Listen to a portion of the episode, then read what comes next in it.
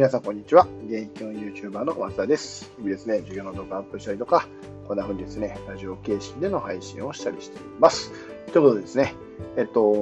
今日はもう3月29日ということで、もう、えー、3ヶ月ですね、1年の3ヶ月が終わろうとしてる、4分の1ですね、が終わろうとしてるということで、えー、ぱり日々成長していきたいななんて思ってたりするんですけど、えーと、あいにくですね、結構寝てるんですよね。僕やっぱ寝るの好きなんですよね。ちょっと一緒に寝ようか言うてね、えー、子供とか家族と一緒に寝ようとしてると結局寝ちゃうということが、えー、めちゃめちゃあるので、やっぱその辺は気をつけてやっていかなあかんなと思いながらも、まあ、この後ですね、もう一回ちょっとインプットさせてもらって、寝ようかななんて思っています。よろしくお願いします。えっ、とですね、今日のテーマは、えやっぱり時代の変化についてお話ししていきたいななんて思ってるんですけども、えっと、ビジネス界も含めて、まあ、社会の変化なんですよね。社会の変化っていうことを捉えた上で、やっぱり、えー、自分自身がこれから、うん、まあ、え楽器を持つとしたらこういうこと気をつけていきたいななんていうことをお話しさせてもらえたらなと思ってます。よろしくお願いします。えっとですね、まあ、何話そうかなと思ったんですけど、えっと、まあ、社会がね、やっぱり変わってるんですよね。えー、まあ、僕自身もですね、まあ、去年、昨年、えーと、いろんなね、オンラインサロンに入ったりとか、えー、結構こう学びに、えー、自分のうん、リソースっていうのをこうだいぶね、えー、注ぐようになって、まあ、そこからね、こうやってアウトプットすることで、えー、自分の学びを定着させたりとか、まあ、あとはもしくは、えー、SNS を通じて、まあ、また人との出会いがあったりとかっていう形でね、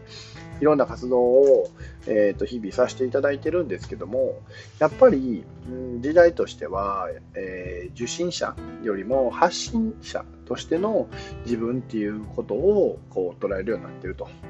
いうことを考えていったときに、まあ、これね、あの、キングオブの西野さんがおっしゃってるんですけど、まあ、レストラン型からもうバーベキュー型に変わってるよねと。だから、レストラン型みたいに、まあ、自分、えーと、コックさんがですね、一流の料理をこう提供する、それを食べて満足するっていうのではなくて、どちらかというと、自分も一緒にこう食材を調理したりとか、えー、自分も一緒に何かすることによって、え楽しめるより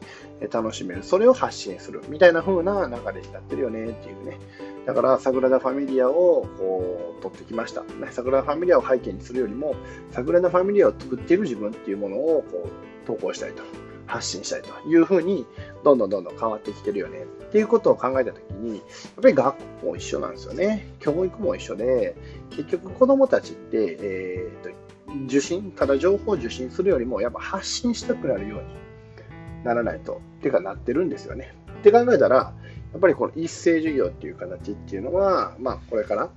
どう変わっていかなあかんのかなっていうことはやっぱ考えないといけないし、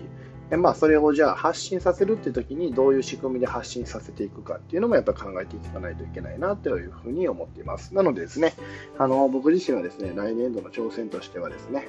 えーとまあ、やっぱ自由進路学習っていうのにちょっと力入れようかなと思ってます。まあ、自由進路学習っていうと、まあ、要は、えー、それぞれの個性に合わせてですね、自分で進路を決めて、で自分でその進路に合わせて学習をしていく。で、その学習の最後には必ずこう、えー、振り返りと、そこからのアウトプットっていうんですかね、そこからの発信っていうのを最後して終わるっていうような形での授業のスタイルっていうのをちょっとやっていこうかななんて思っています。で、そうするとですね、例えば、うんと、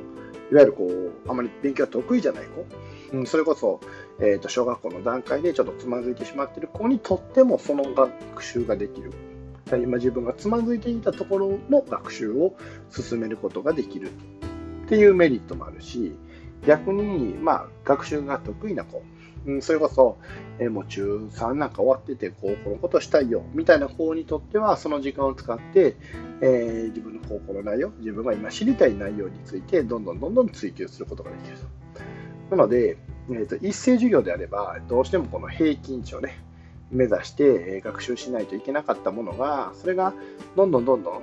お互いの成長の加速度に合わせて、えー、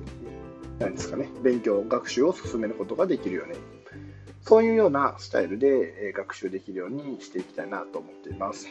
ただ、えっと、この、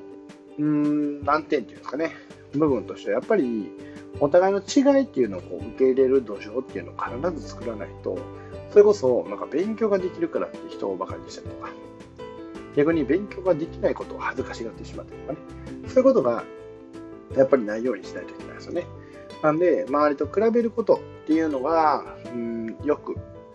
えー、いいことではなくて、自分自身の過去、要は昨日の自分よりも一歩成長している自分を目指すっていうことこそが、ほんまにかっこいいことやでっていうことを、どれだけね、染み込ませれるかっていうのは大事なんかななんて思ったりするんで、まあ、そのあたりのね、準備をまた来年度に向けて、